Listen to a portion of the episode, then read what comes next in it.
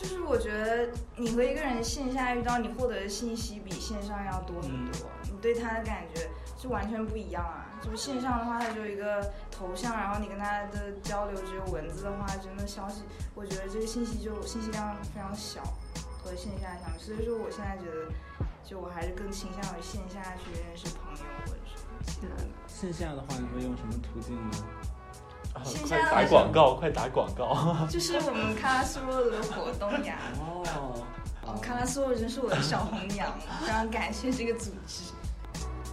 欢迎来到隐蔽派对，今天是我们的第二期节目，我们的话题是交友软件。我是今天的主持人三木，今天邀请到两位嘉宾，大家好，我是蛋白。我是三十，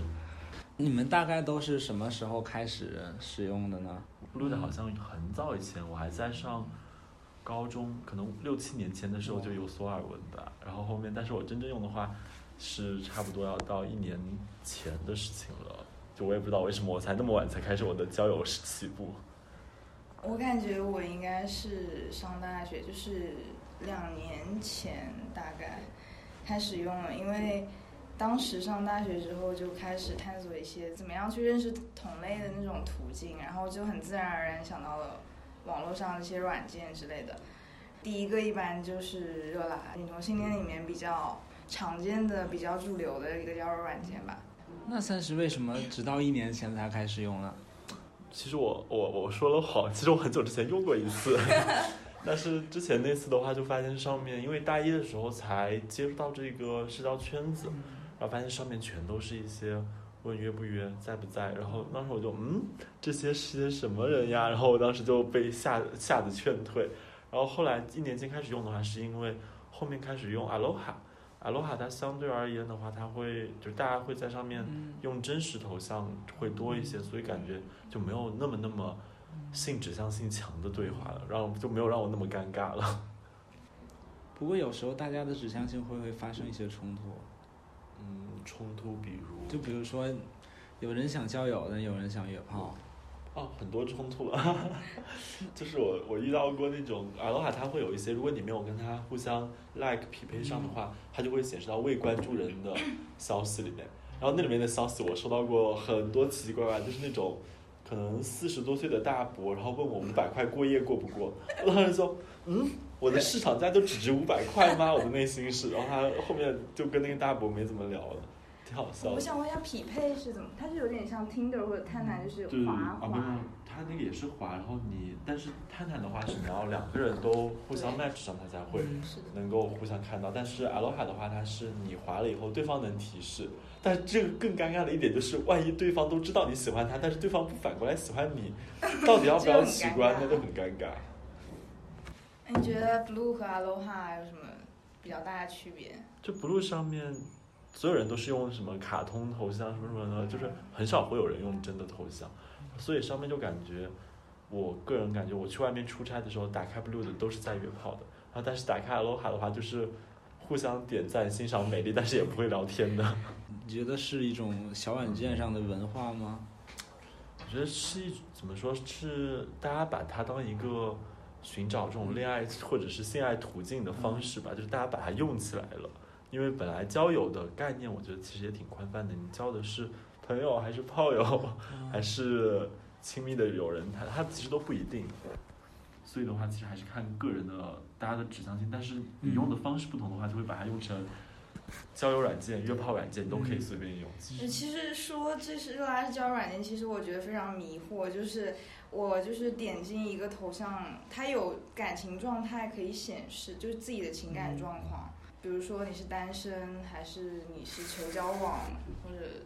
好像还有什么稳定关系。就点进去很多都是说自己是稳定关系，就是已经处在一段关系当中。然后我就不知道就是为什么要来注册这个软件。可能是来交普通朋友吧。所以说，大家对于交友软件这个交友的定义其实也很广泛，就是你在上面注册一个账号，你是你的目的是干什么？其实每个人都挺不一样的，我觉得。比如说你在第一次用小蓝的时候，你会觉得你和他们的目的不一样。对，当时其实是为了认识认识有没有什么身边邻近的人，因为当时才入学，就可能只知道我自己一个同性恋，然后但是后面拓宽了以后发现，其实不用这样的交友软件也可以发现很多的时候，我就把这个软件停掉了，可能就用了一周的时间吧。然后当时还跟一些很接近，就在可能跟我距离只有零点零零米的人聊过，但是聊了以后就谁都不会主动说见面。我当时就哦，行吧，可能就是小蓝困境吧。嗯，是有时候其实也没有什么说特别明显指向性目的，或者是比如说我想约人吃饭，或者说找人谈恋爱什么，就是想很好奇，就周围有多少同性恋，或者说周围有几个人，然后他们是怎么样在上面展现自己的，就纯粹是好奇也会有一点。你们会你们一般会用的开场白是什么？就是嘿，在吗？你好。但这样的话 就很难回啊，就像我的话，如果有人跟我说。嘿，或者说你好，我就不知道怎么回，就除非他问我一个很具体的问题，然后我可能会回。如果就是这种打个招呼，我一般不会回。那怎么样你会回？比如说他问你，他说你好美是吧？这是一种，这个绝对会回。但是如果因为我在上面会 PO 一些嗯动态之类的，我觉得如果他能发掘一些话题，就是主动发掘一些话题的话，我觉得这是一个嗯我会回的东西。因为我就觉得共情嘛，如果我发给一个我自己都觉得哦我不会回他的东西的话，那我很确信人家也不会回，我就会看一下他的资料，或者说试监一下，然后随便找一个话题就开始尬聊这样。但是我觉得从聊天到见面这个这个部分实在太难了。当然对于女生来说，我觉得主动跟别人聊天就是一件很难的事情，一般我们都直接急眼，急眼就相当于是一个点赞。小蓝上面都是等别人来会来问我约吗？然后我会回他一个不约。那你为什么还会还会用它呢？没有，其实我是想看看，如果附近就是很近的，如果有什么人可以线下见个面吃个饭，然后作为一个朋友认识会好一些。但他们开门见山就开门就指向性爱大门，我当时就嗯，还是缓缓吧。每次我就觉得 blue 的上面，我觉得我什么我是 Lady Gaga 那个 I'm everything，然后就是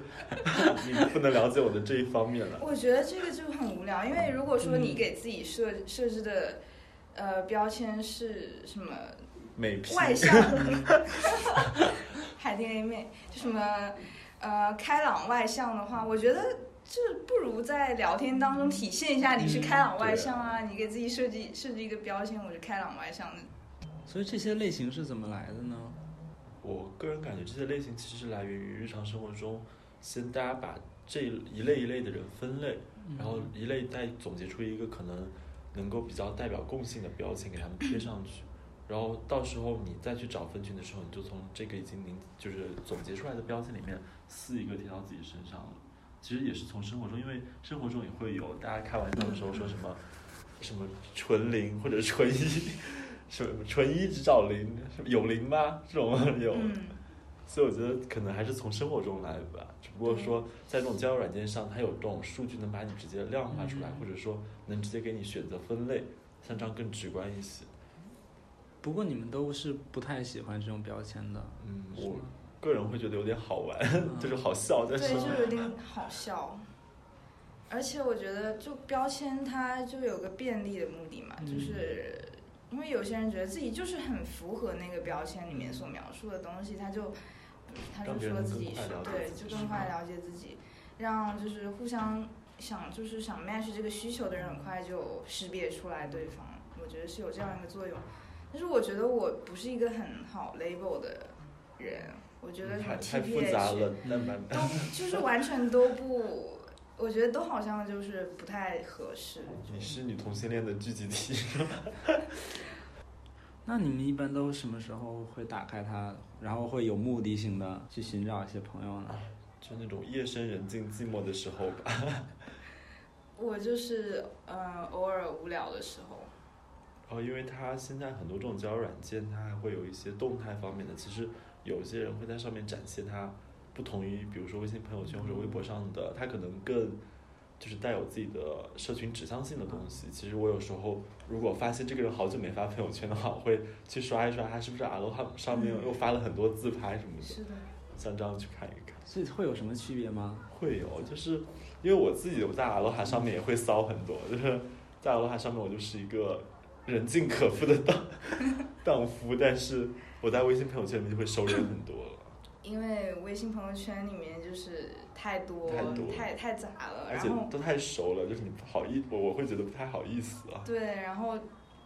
设置分组太麻烦了，有时候。然后如果是小软件上的话，因为大家都是嗯，大家都是同一个社群里面的，然后就可以说一些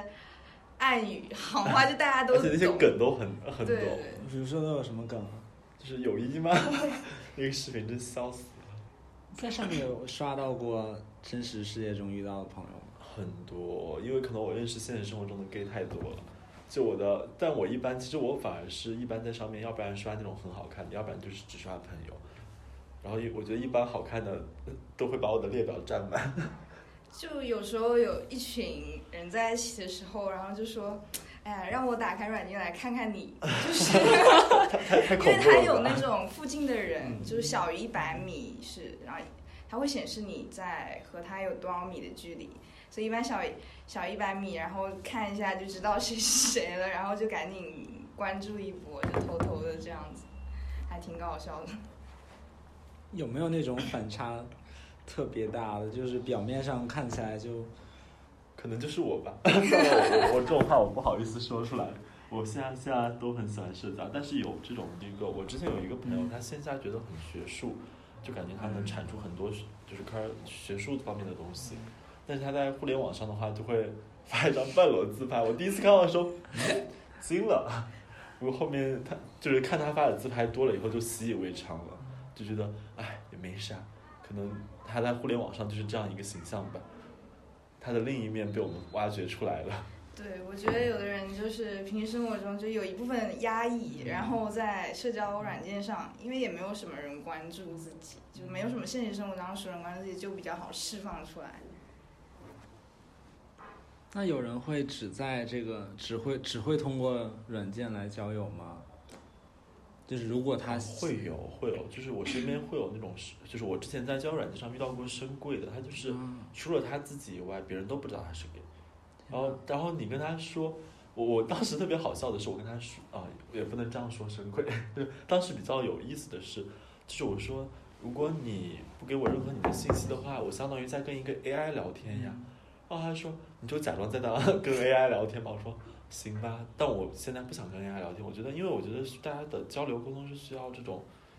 双向的吧，就是我需要了解你的一点信息，然后我才能知道我怎么去反馈，让你的聊天跟我的聊天更融洽一些。对，但像这样的，就是只通过交友软件的深贵存在的话，就会让我觉得他嗯，他们是会，他们是会约得出来的吗？还是他们就完全拒他们？我我也不知道，我之前遇到过人，他还跟我说什么，我问他说你又不想交友，又不想约炮，又不想谈恋爱，那你来交友软件上看什么呢？后来还看看别的男同微商骗子，然后有情感骗子吗？也有情感骗子，就是你聊到后面，你发现他很多东西他是他虚构出来的和假的，嗯。所以我会觉得，反虽然线下也可能被骗了，但是我觉得线下的话，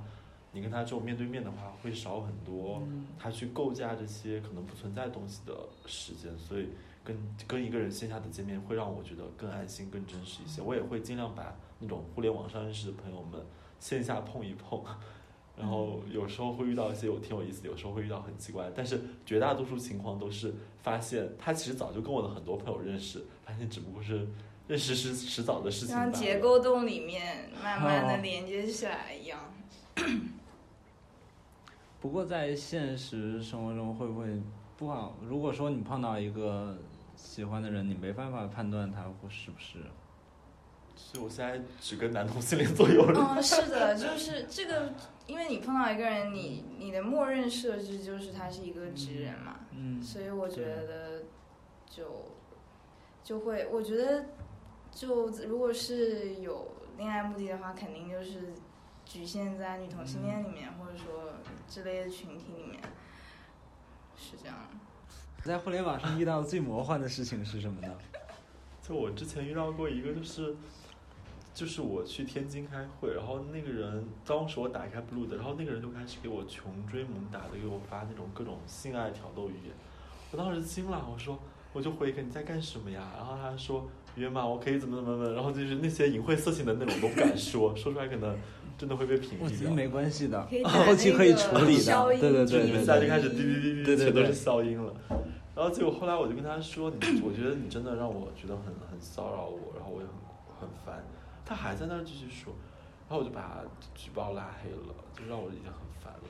然后除此以外，比较好笑就是刚才说的那个五百块钱龟。其实我当时还在想要不要去见见真人呢，没有了，我没有想赚钱了，我只是觉得万一人还长得挺帅的话，那岂不是也很好？然后结果他发了一张照片来以后，我当时，嗯，怎么会这样呢？那就说这样的，我说不好意思，可能五百块钱睡不到我了，然后我就没有跟他继续聊了。哦，就是你们在线下见面之前就会说交换一下照片，会有交换照片，因为我我觉得必须要交换一下照片，因为我遇到过那种，就可能聊聊了好久好久，然后突然发现见面以后完全不可以，完全不可以，完全不是我的感觉自己在浪费时间。是的。我说一个，好像跟软件没什么，就是树洞上面。哦，树洞也是你的交友软件吗？树洞上不，树洞上会有一些交友，但是树洞我现在。我现在基本上不看树洞了，所以一年之前吧，大概就是有有一个人在树洞里面，就他楼主自己洞主自己留号，然后我就抱着一个非常好奇的心态去。直接留的微信号吗？呃，他留的是 QQ 小号那种。哦，而且 QQ 号也确实就是很多人他们这都只留 QQ 号，对对对，不会留微信。然后就加他之后，发现他和我住同一楼，而且他就住在我楼上。然后我们在聊天，然后然后。他就立立刻提出见面，因为我们刚好又都在寝室，我就暴露自己在寝室这个事实。然后他说我也在寝室，然后他就下来给我送吃的，就非常热情。然后我觉得一个一个女同性恋这么热情是很不正常的，就 是就已经习惯了大家的急眼模式了，是吧？对，就大家的模式就是绝口不提见面，然后他。然后就非常的热情，然后嘘寒问暖，然后要一起上课，一起自习，还要给我送吃的，然后我就吓得跑了，然后我就说啊，我马上就要出去了什么的，我已经想出去了，要不下次吧。然后我就觉得，就我就被吓到嘛，我就觉得只是聊了几十分钟，可能你要被上那种皮条课抬竹杠了，就先告诉你说我们这儿姑娘很好，声音很好，然后把你拉进去就赶你一顿狂宰，是吧？对，然后后来我就慢慢的没有再跟他聊了，因为我真的被吓到。他是不是就是没有一个没有找到一个交友的渠道？就有可能。还有什么奇怪的人吗？哦，就是之前特别好笑是，就是会还有一个比较好笑的现象是，原来我，然后这种现象好像近些年有改转了。我原来我大一的时候，很多人头像都是皮鞋。当时为什么？因为可能就是会有一些啊，其实这反而是有一个，就是在交友软件上会有很多那种，就是就是性的特殊喜好的圈子的人会存在。就是大家在线下的话，你很难看出，或者大家完全不会表现说我喜欢 SM 或者我喜欢一些比较极端的性爱方式。但是在交友软件上，有些人会直接写上一个什么抖 S 喜捆绑什么什么的。所以可能大家在上面，因为就是带有这种，大家的受众可能更偏向于脱离了自己生活中只是对于性爱的对象而言，然后除此以外的话，所以大家就可能更敢做自己一点，就会把自己的这些东西给暴露出来吧。虽然我之前也开玩笑在上面写过一个什么 sex only，就真的很多人跑来找我约炮，当时就没有了，我是开玩笑的啦。后面我就改急忙把它改成那个 friend friend only，唉，太难了。就还有一个，我说一个比较成功的案例吧，就是因为我觉得归对是我自己的案例，我承认就是我觉得其实大家看小软件这个事情，它只是一个人与人认识有很多种方式，它是其中的一种。如果你们成功发展到线下认识的话，其实你们通过什么方式认识也不重要了。就我在大有点久了之前认识，就是我和他。在小软件上聊得很好，然后再加加了微信，微信上也经常聊天，然后也聊得挺好的。但是他是一个高中生，就他比我小两岁，然后他当时在读高中，然后他要高，他就是还没有高考嘛。他马上就成年了，但买妹妹可以了。啊，然后对呀，所以我当时没有顾虑他成不成年这个问题。呃，反正我们线下约出来见面，我觉得他是一个很有意思的人。然后我们确实也约会了一段时间，大概一个月左右，我觉得。呃，但是我觉得可能还是感觉不太对。反正我是一个很相信自己直觉的人。我如果心里有东西告诉我说我不太，好像还是不太可以的话，我就会。但是我当时不不是很知道怎么处理，就我觉得，因为我们不是同一个学校的，也没有什么共同好友，他只是一个高中生。我觉得我当时处理的方式有点不对，因为我就考虑到，其实如果你们有很多共同好友的话，你就可能会更加慎重一点，更加注意一点，因为我们两个就。没有什么其他的对交集，所以说我当时采取的方式就直接消失，就没有说。哎，好坏呀！我要我要像 林品如一样去掐你的脖子了。对，我当时就直接消失，差不多就是不怎么不回消息啊。这样就相当于就真的两个人就从此从彼此世界消失了。对对，然后然后他就没有放弃，他就会一直就是。还是会一直给我发消息，然后后面我就竟然就被他搞烦了，然后我想彻底让他找不到我，就把他删除好友了，所以就后面就没有找到我。后来他还是把我加回来，那时候我后那已经是半年之后的事情了。是他成年了？对他成年了。然后我同意了他好友申请，然后我想起这件事情觉得非常的羞愧，然后我觉得这样做挺不好的，可能就完全没有给他一个解释之类的。然后就加回来，然后跟他道歉，这样子。我也道过歉啊，大家的经历总是相似的。哎，谁没有年轻的时候呢？但是我觉得线上有一个，就是像交友，还有一个确实也像蛋白之前说的，有一个问题是，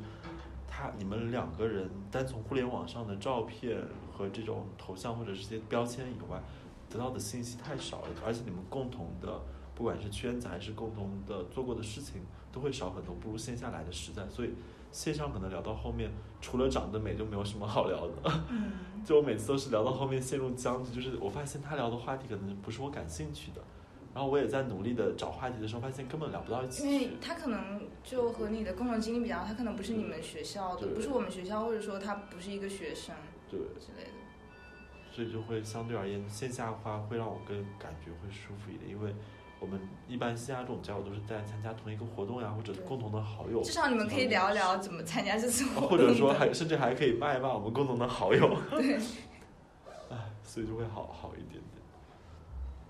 因为之前很多就是上来问你啊什么，上来就是什么你真好看，然后我回个谢谢，然后后面他又说你是在哪儿读书，回一个北一，然后反问一个你呢，北林或者什么北科，然后就没有然后了。对，因为完全不知道怎么聊，还还就这样的话，我如果说对他很感兴趣，我还会跟他聊一下专业。我说你是学什么的呀？或者说，或者说我还会说什么？嗯，我觉得你好像一个学艺术的呀。我之前有过那种被问专业，然后问到后面很尴尬，因为我是医学部的嘛，然后他就问我，你以后要当医生吗？然后我说是，我不说不是，因为我是学做科研的。嗯。他就说：“那你你以后可以给我检查身体，帮我看病吗？”然后我就回了一个：“你三十 一百三十度已经要烧死了。”他就没有回了。我那次真的好好笑啊！我每我每天在网上都好毒舌呀！哎，真的太好玩了。单身是有原因的。单身是有原因的。是有原因的。那除了除了同性交友，是不是其他其他方面的交友其实也是啊？我觉得其实是的，因为我。身边的很多女孩或者说男孩，他们也在用这种交友软件，但就面临同样的困境，就是发现没什么好聊的，然后也发现共同圈子太小，就是强行找话题会显得自己很很笨很蠢，就是找一些对找一些没没话的时候找话就很奇怪，其实会觉得，但是如果你不去找话的话，就更难办，就是你根本就那这个交友软件的目的就更不存在了，所以我觉得这也是一个互联网交友的困境。那约见面的那个入口在哪儿呢？一般什么情况？啊约见面的话，就看就看你的手段高不高明。这里给各位听众朋友们推荐一些巧妙的事，而且我一般会约一个什么，说最近有一个什么展呀，然后还没有找到合适的人一起去看，要不要一起去看，或者看个电影什么的，或者说。你们家附近啊，不是不能不能去人家家里面说，你工作单位附近好像有一个东西挺好吃的，我们可以下去去吃一吃，然后就顺水推舟就跑去吃了，没准还能蹭一顿饭呢。但是前提是你们前面已经有一些聊天的聊天，然后就很自然而然的提出见面。如果我觉得如果不知道从哪里就突然冒出来说。在吗？呃看看你，见见。最近有个什么电影挺好看，我们一起去看，也挺奇怪的。就前提还是就两个人已经聊了就，已经成为朋友了，再对去见面。对，有一定的就感觉比较舒服了才会去见面。像这种交友软件会不会对就是还没有完成认同的人会会有一些会让人感到有一些距视感呢？就比如说我在用的时候，我就总感觉总感觉哪里怪怪的。是用完以后会很空虚，因为发现它并没有带给我什么东西。但是怎么说，就是如果我一直感觉是交友软件给我的印象里，你能在上面如果找到朋友的话，会增强你的社群归属感，因为你能够找到一些倾诉呀或者聊天沟通的人。但如果你在上面每次都只是看别人的动态，或者跟别人就是只聊那种在不在、看不看你的问题的话，其实到后面你会发现，大家的社群的凝聚力太低了，就是仿佛大家除了这个性的需求以外，或者恋爱需求以外，就没有什么共同的点了。就你会觉得我跟这个群体的脱，就是大家的维系的纽带太松太松了。就是没有完成对自己的自我认，或者对自己的自我认同是不是主流的话，我觉得是会有一种这个就来的太容易了，成成本太低了，所以说就感觉好像不那么珍惜了。因为现实生活中大家的感情基础好像稍微好一点。就是我有过身边有过那种一炮深情的朋友，很还有好几个，就觉得他们的感情就是突然发现互联网上约一约，然后突然感觉对了就在一起，但他们的恋爱确实也相对会短一些，因为缺乏很多真正的两个人去交互、去沟通、去磨合的话，像这样太快了。对，我就之前看到个一个说法，说现在就是相当于就是什么左滑右滑或者刷一刷这种模式，就其实它它会有一种成瘾性，那种原理就是它有两个特点，一个特点是它是及时的反馈。就是你一滑啊，跟你匹配上了，然后而且还有一个就是它第二个特点就是不确定性，就是你给对方发消息，你不确定对方会给你什么反应，你不确定就是对方，呃，你你右滑对方会不会右滑你，这样特别的会让人觉得这东西还挺好玩的，就会一直，比如说有的人就会一直滑下去，但他其实也没有什么目的，但他就一直想滑下去而已然后我。上次什么，在网上看的视频，就是那种大爷刷探探，就一直在点嗯 like 嗯 like 嗯 like like like，当时就嗯，就很好笑啊。嗯我之前大一的时候，因为那会儿 Aloha 才上线，那会儿还是那种每天只能限定滑的次数，不然就要拿钻石去买。然后当时我我真是把海淀区的都滑完了，都没有什么好看的。然后当时 是您的要求太高了吧？太高了。我认识有朋友是属于这种，啊，就是我的一个朋友系列，但这个真的不是我啊，就是有朋友喜欢在交友软件上发生一夜情，有朋友觉得不喜欢在线线上约，但是我觉得他们都找到自己喜欢的人，或者找到喜欢他们的人，因为就是相对于我们这个时代而言的话，哎，好好沉重啊这句话，就是我我觉得我们现在大家对于性的开放程度已经比原来开放了很多，只要在安全的情况下，你去追求一些性爱，其实是没有无可厚非的，就是你没有什么道德评价的，他只不过保护好自己的时候保护好别人就好了。我个人的观点是这样，所以我一直觉得这个朋友喜欢约的话，那可能人家人家在乐在其中呢，人家又保护好自己的时候乐在其中，我觉得还好。虽然我自己我自己是没有约的，我自己没有人约我，我也没有约别人，所以我在这困困在这里，十男三十。我也我也觉得，就是你在保护好自己的情况下，其实我觉得每个人想要的东西不一样吧。在不影响别人，然后保护好自己的情况下去，通过什么小软件这样一个手段去得到自己想要的东西，我觉得没有什么对错之类的。但像速配，我也不是很赞同。我觉得爱情还是或者说恋爱还是要认真对待的，跟两个人的关系处理，你不能把它想的过分简单，就觉得在一起碰一碰试一试。就是你试的之前，你要考虑好、预估好风险，就是碰了以后会对两个人到底是在关系里面是开心还是受损，你都需要有一个自己的分析在里面。但是一旦你这样认真分析之后的话，你就很难去做出这种快速恋爱的决定。对，我觉得如果两个人真的只是想要一段很快的感情，那为什么非要扣上恋爱的帽子？对啊因为在在我心中，我觉得恋爱就是一个比较严肃的事情。如果确认要确认关系的话，就会比较严肃的去对待。如果说只是想要一段短期的，像 hook up 那种的话，我觉得那就说在约会或者说在在顾泡 dating 都可以啊。对啊对啊对啊跟恋爱还是不一样的。对对，我我就是感觉骚话太多了。哦，骚话骚话不是我们的真心话吗？谈谈恋爱是我的大冒险，但是我觉得骚话可能，骚话其实是看你怎么看待它吧。有时候骚话它不是真心的，嗯 它就只是大家拿来调侃、开玩笑，会把一些可能大家把原来拿来做一些污名化的点，或者是说大家嗯。拿来本来是有性爱指向性的东西，我们把它日常中拿来开开玩笑，反而是把它看清，说明我们自己也在很看开这些东西，没有把它当做一个很沉重的负担，因为我们也在接受接受说性爱其实没有不像我们啊父母教导的什么，或者说像那些大人教导说你一定不能去跑去跟别人做爱什么的，嗯你不要把你要把你要把它当洪水猛兽什么什么的，我觉得反而是我们把它提到日常中。把它当一个聊天时候闲聊的话，我们其实是在一一定程度的在形成一种文性文化的开放。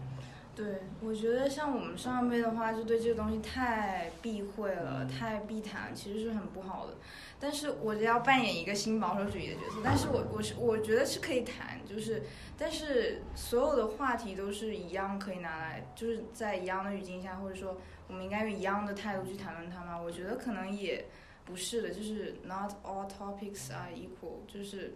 我觉得还是说要分场合或者说分尺度，就是就看至少不能让对方觉得不舒，服对。或者对，在一个比较公共，就私下里面的话，看你和他的关系，你怎么谈都可以。如果是在在别人可以听到，或者说在一个比较公共的的地方谈论的话，还是要注意一下，就所以是这里也建议各位听众们提高自己的骚话水平，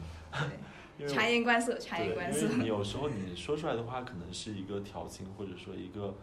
就是让两个人更有感觉的时候，但是有时候如果这种话是带有冒犯性的、带有一些攻击性的话，或者说带有一些骚扰性的话的话，其实可能反而会让对方不适。这也是我之前在交友软件上遇到过的，就是那种，就是刚刚 B B B 那段里面的东西，我觉得就就会让人觉得我是来交友的，不是来看你展现自己的性需求的。我我会有这种感觉，所以我我对那些就是有那种很冒犯的，或者说很让我感到不适于一个人整体的了解。但这个，但会这么说你的人是不是也没有在线下和你有过？他不敢和我线下碰一碰，我觉得确实就是身边，是我身边有很多就喜欢说骚话呀这样的朋友，但其实他们真的就是可能线下甚至是会有个反差，就是他们其实还挺挺认真、挺可爱，或者说就是根本和线上的形象不太一样。我觉得涉及到就是这个话语其实是非常复杂的，就是你个体的理解和别人的理解是很不一样的。今天两位嘉宾会